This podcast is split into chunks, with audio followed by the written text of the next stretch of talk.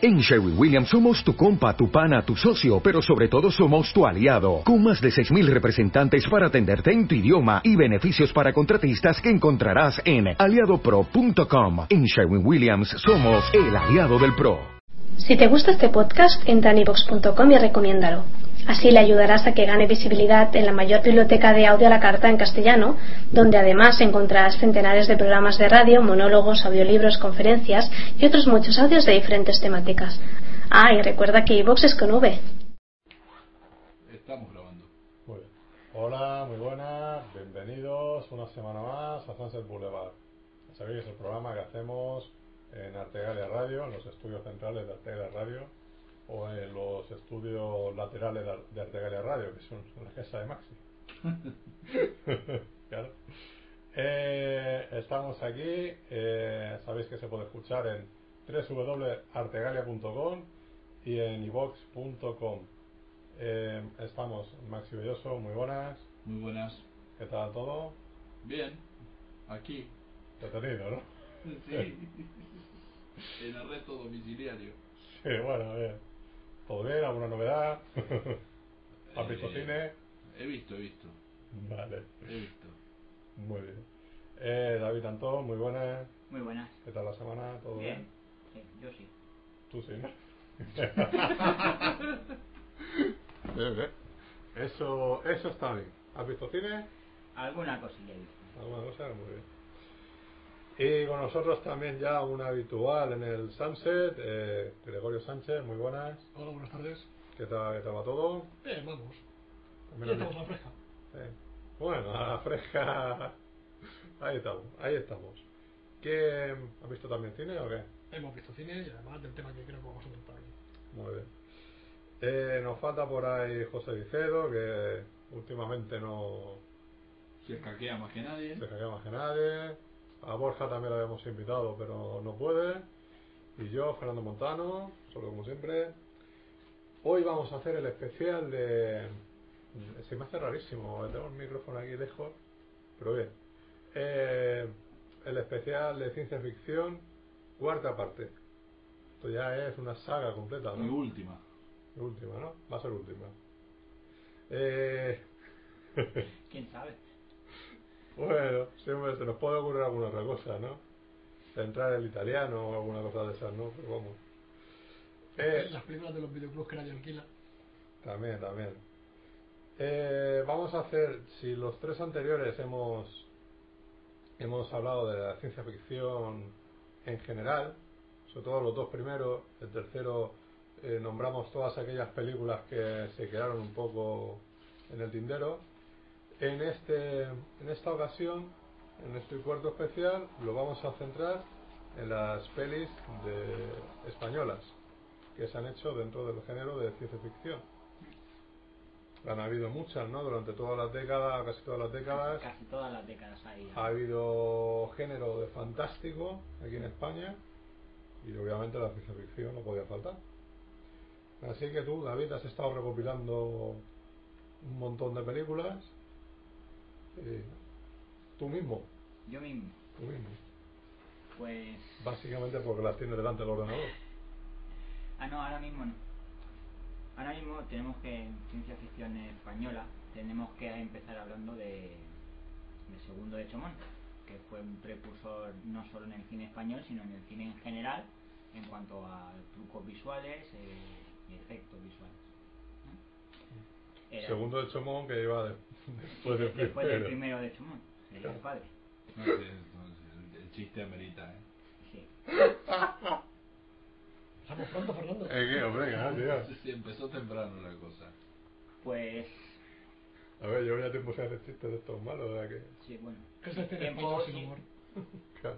Tiempo el- de no lo grababa, porque yo creo que soltar el chiste lo suelta todos los días alguno. Bueno, de vez- de vez en cuando. Bueno, pues es Sí, que como todo el mundo anda por la calle hablando de segundo de chamón. Claro. no, es- no este en concreto, pero otros similares. Ya conocimos a Fernando.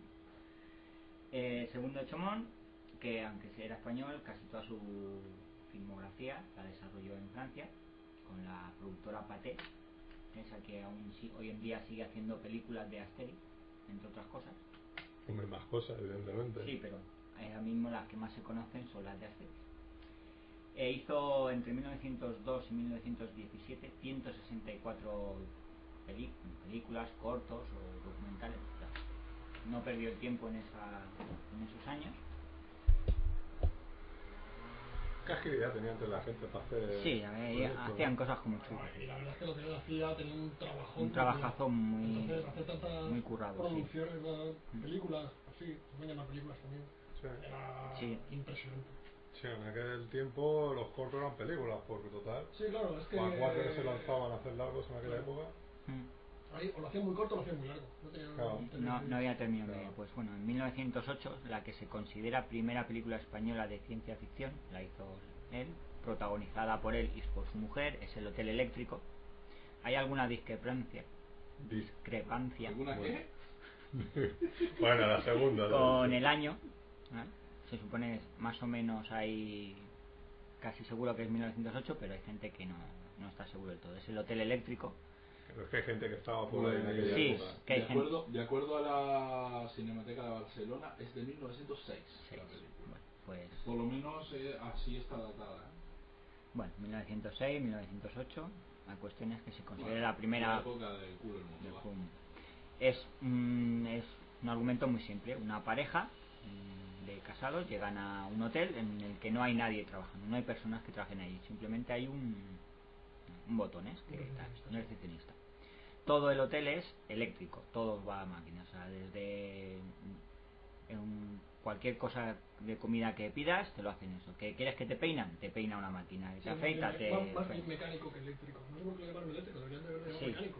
porque realmente- Pues así es. Y por un fallo, entre comillas, humano, el hotel empieza a funcionar mal. Las máquinas van muy deprisa o van muy despacio y acaba siendo un caos aquello. Es así de simple lo que cuenta esta película. Bueno, o no sé cuánto duraría.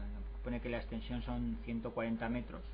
No sé el equivalente en película, en minutos. Creo recordar que estaba por la media hora, algo ahí, más o menos. ¿Sí? Me suena.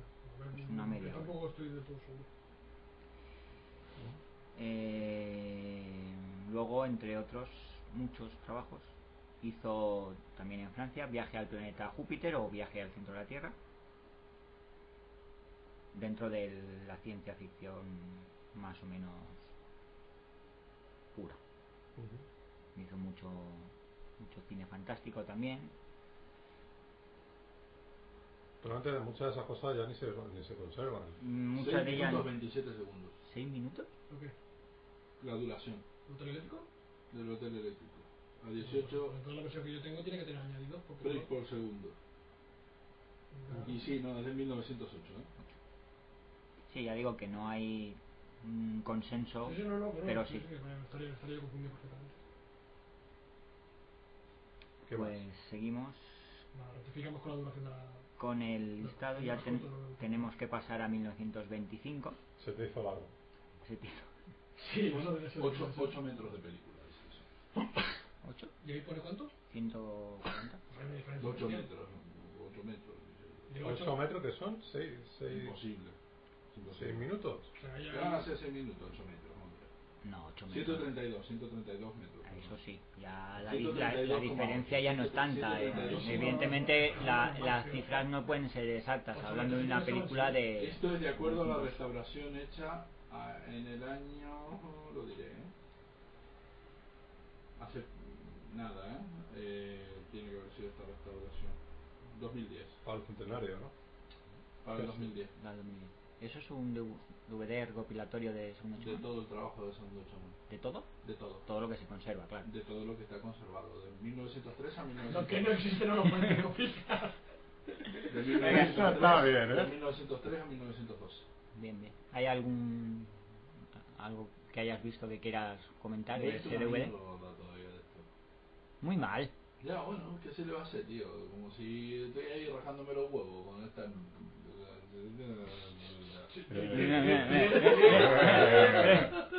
Con ello. Que hay menores. Hay menores de edad entre medio. ¡Hombre! Bueno, Que Esto se pues escucha a cualquier horario. Y en cualquier lado. A cualquier lado. seguimos, ya pasamos al año 1925. Esto es una película que es- está perdida. A ver si algún, alguien ver si por alguien ahí la la encuentra. encuentra. Que se tituló Madrid en el año 2000. lógic- lógicamente muda. Tiene que ser dirigi- interesantísimo. dirigida por Manuel Noriega. No tiene nada que ver con Eduardo. Por si al- alguien se lo está preguntando. Ah, ¿eh? Eso era un comentario que tendría que haber hecho yo. Pues sí. Pues Se acaba de sacar el chiste. Claro, tío, es que. eh, apenas. Ni con el general Noriega, el viejo traficante. Ese Ese- estaba por ahí en Latinoamérica. También. Cuidado. con Bueno, ese. a lo mejor. A lo me- no con, se ese, sabe. con ese no he investigado, yo miré el otro.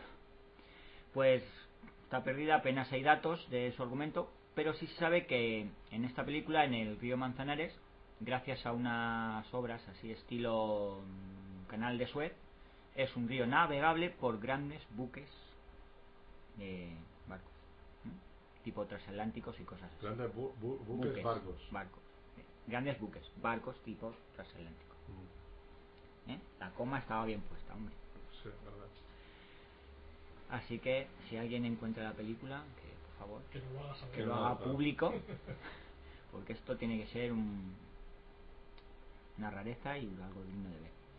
Y de ahí ya tenemos que irnos al No, esas 1900, cosas luego al final se encontrarán por ahí. por ahí ¿eh? perdidas Sí, en algún como pasó- sitio. real. Sí, como pasó Un en un nivel. momento con, con, con Metrópolis. Metrópolis. Metrópolis, ¿no? O Claro. todas las películas mudas que se encontraron de John Ford, o Sí, sí. cosas de ese tipo, sí. Luego, Pues Los de no Melies. sé cómo se encuentran, a lo mejor es que alguien baja a hacer No, en limpieza. Melilla siempre se Vale. fue que estuvieron conservadas. Pero eh, hubieron muchos de Méliès que las encontraron en cajones archivados en Francia, en el Mm. Instituto de, de Cinematografía Francesa. Sí, creo, ¿no? pero estaban en el Instituto de Sí, pero estaban perdidas porque no sabía nadie que, Ah, que, esas, No estaban que- clasificadas. que esas o- cintas estaban por ahí y las encontraron y dijeron, anda, si tienen más material de Méliès. Pues de ahí tenemos que dar un salto bastante grande en el tiempo. Nos vamos a 1955. En esos años apenas se hacía cine en España de cualquier tipo. En los años 30, 20. Hombre, sí Así se que hace de vez en cuando. se, hace, se hacían cosas, pero si apenas se hacía cine español, típico, lo que se considera el típico cine español, menos se va a hacer de ciencia ficción. Ujú. Cine fantástico, sí. Tenemos que irnos a 1955. Una película que se titula La Lupa, que fue dirigida por Luis Lucía y que nos cuenta como unos aficionados a, a las novelas de misterio crean una agencia de detectives e investigan el aterrizaje de un ovni en una finca propiedad de dos ancianos. Ya tenían los netos sitio mejor que aterrizar. El argumento mola. ¿Eh? Claro, un argumento, tío, interesante. Interesante. ¿eh? Ese mismo año se hizo La otra vida del Capitán Contreras, dirigida por Rafael Gil y con Todo un clásico, el rojo del pie. con guión de co- co-guionista de Vicente Escribá. Y nos cuenta como el capitán Contreras, Fernando Fernán Gómez, recurre a un alquimista para salvarse de la persecución del gobernador de Toledo y acaba despertando en el siglo XX, donde será perseguido por un periodista que conoce su procedencia y acabará siendo cobaya de unos científicos, no con muy buenas intenciones. Sé que apuntar. Hombre, si está Fernando Fran Gómez, mala no, mala no va a ser. No mal, tampoco el director y el guionista tampoco eso. tan mal. No, por eso te digo que... Y en el ¿Y de 63... eso se conserva algo? o qué? Eh, estas sí, estas están conservadas. No sé si están editadas o quién las No. tendrá, pero se conservan. o sea, están. En el 63 Si estuviera editada esa película Fernando Fran Gómez, la hubiera visto. la hubieran visto. Pues alguien la debe tener Ay, y no quiere compartirla con el resto del mundo. En el 63, eh, Mariano Ozores hizo su única película no cómica, que es La Hora Incógnita. De verdad. Peliculón. Peliculón. Tío empezó, o sea, haciendo, claro, un cine más, más serio y todo eso, y Sí, pero siempre tirando más a la comedia. Sí. El más serio nunca, no es el Mariano Flores que luego... sí, Que Más, sale sí. Antonio Soles también en la película. sí, Exacto. la película, bueno, pues cuenta con un misil termonuclear que debería haber No, pero impactado no en era el José Océano Luis Ozores, Pacífico. sí. Por un error de navegación se estrella en una ciudad no especificada. Las autoridades intentan evacuar de la ciudad a todos los supervivientes de la explosión. Pero por una serie de desafortunadas casualidades, algunos habitantes no pueden abandonar la misma. Algunos Y- no quieren Y no quie- o no quieren. abandonarlo. y los supervivientes consiguen pedir ayuda a través de una emisora de radio. Pero son informados de que se encuentran contaminados por radiaciones y les quedan pocas horas de vida. Su reparto, aparte de Antonio Zores, su hermano José Luis, Fernando Claro. Rey, Emma Penella o Jesús Puente. No es un sé. peliculón, ¿eh? Para el que no lo haya visto, Sí. es altamente Pues a recomendable. pesar de que es un peliculón y que las críticas fueron muy buenas, fue tal estrépito de fracaso que hizo que Mariano Zores no volviera a pasársele por la cabeza hacer algo que no fuera comedia. Pues mira, Pues una pena. Es lo que tiene con los Harry es que a veces le pasan estas cosas por delante. No sé, está claro. Más, Algo fue, malo, fue de, José. fue de las primeras películas, ¿no? En el 63, mm, no, yo creo que ya había hecho bastante. Hombre, es una- esta es una peli en blanco y negro muy curiosa. En esa época se hicieron varias de, de esa temática de claro, todos a punto de morir. Estaba ot- había una americana que es muy en el mismo rollo que se llama se llama sí que yo ahora la busco. Es co- a ver, lo malo de este tipo de películas es que ahora es complicado encontrarlos. Sí, muy a ver complicado. dónde encuentras todo esto. Hombre, siempre... No, esta mm, yo creo que en VHS sí se editó. Sí, esta, Y es posible Hombre, que sí. conozca a dos o tres personas que pueden tenerla Esta sí, VHS. en VHS. siempre Yo se la ha... tengo esta película, ¿eh? ¿En Eh, VHS? en VHS, ¿en VHS? Y en, en copia mucho mejor que, en, que un VHS, ¿eh? Claro, pues sí. Yo la tengo esta película. Ah, bueno, pues, Pues ya sabemos. apunta para Cinemaxi, Maxicine. Oh. Cinemaxi.com. Claro. Bueno, pues en el 65 eh, Vicente Aranda realiza su ópera prima como director, que es Fata Morgana, con guión del propio Aranda y Gonzalo Suárez. Claro. Es un Pues, perdón, psico... perdón, la película que me, que, que- que me estaba refiriendo es una película americana que se llama Esto no es un simulacro, que transcurre en un cruce de carreteras donde también está justo por caer un- una bomba atómica. Espectacular también la película. Pues bueno, esta es un psicothriller futurista que sigue la vida de una mujer interpretada por Teresa Guimpera. Es una sucesión de escenas sin demasiada conexión argumental entre ellas, ya que como declaró el director, su mayor interés a la hora de hacer la película fue planificar y plasmar las secuencias por separado y no tanto el carácter conjunto y global de la obra. De la, obra. la película tiene claras influencias de la Nouvelle Vague francesa con, y en ella ¿vale? No, hay- o sea, no se ven imágenes, pero en ella se hace referencia a un extraño suceso que ha acabado con la totalidad de la población de Londres. Ahí es donde- Le podremos, Podríamos po- otro podemos día, decir ¿eh? que puede ser un auténtico coñazo. No, A mí, pero... en Eh, algún momento, cuando leí, me pareció Las críticas no la... interesante. o sea, La cosa es que, por lo que he leído, la película puede ser interesante, a ver, aunque no tenga demasiado interés argumental porque no hay mucha conexión entre las escenas. No, tengamos en cuenta que en aquella época... O sea, Aranda era mucho más interesante que lo que es hoy en Sí, día. sí. Igual que Vigas Luna. O sea, se dedicaban a hacer un cine más experimental.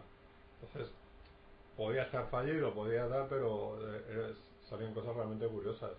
Y en alguna de esas hasta acertaban. Sí, sí, sí, sí. No, sí, pues sí. clarísimo. La verdad. Hombre, La novia ensangrentada o Angustia son dos buenas películas, por ejemplo. Sí. Sí. Claro.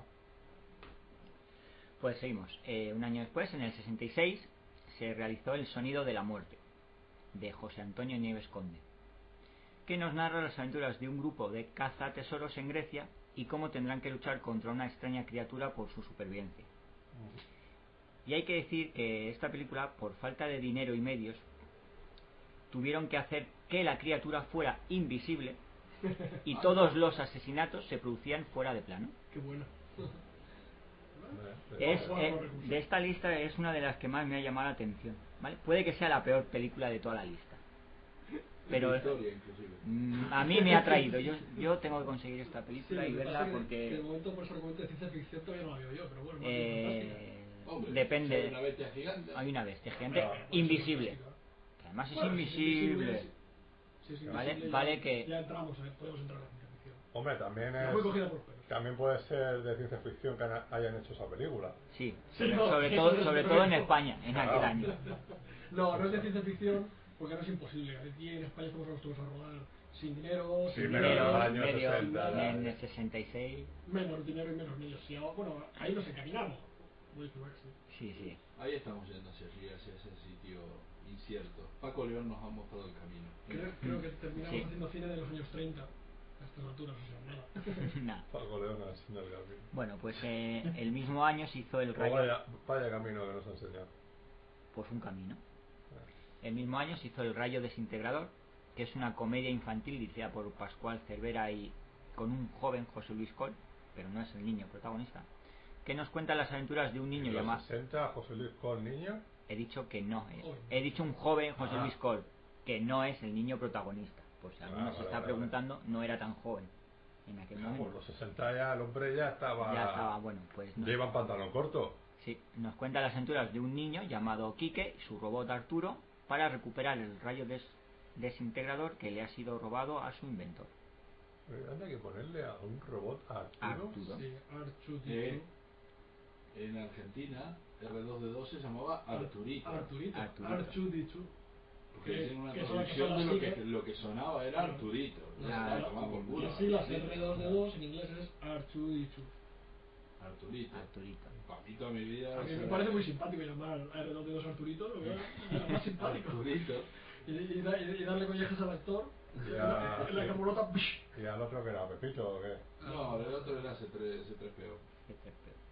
El otro es que no quedaba tan gracioso. Es que, bueno, Que- pues, eso- que- eso que- siempre que- lo imagino. queda más gracioso el C3PO. Eh, El bajito calvo es siempre más gracioso. Sí. Sí.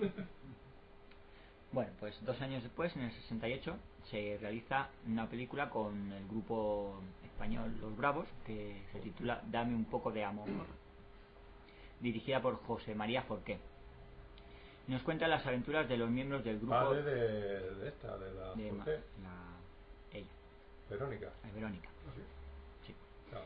Eh, los miembros del Tienes es un familia todo eh, de cineastas, cineastas. todo eso, y de un lopero. Y uno que- Lo que- Qué buena, este lo conocí, ¿no?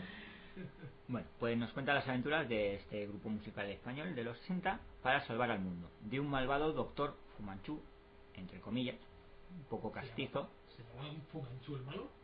mm, Pide originalidad. vale, transformándose en superhéroes, con claras referencias a la saga de James Bond y a los cómics. Y a los cómics. Tiene algunas secuencias realizadas en animación, incluso algunas que mezclan imagen real y animación, obra de Francisco Macián, que realizó un auténtico alarde técnico para la época. ¿Necesitas ayuda? En O'Reilly Auto Parts te ayudamos. ¿Necesitas algún consejo? Te aconsejamos. Nuestros profesionales en autopartes están siempre disponibles para ayudarte a encontrar lo que necesites. Excelente servicio al cliente es solo una de las ventajas que ofrece O'Reilly Auto Parts. Los profesionales en autopartes. oh, oh, O'Reilly.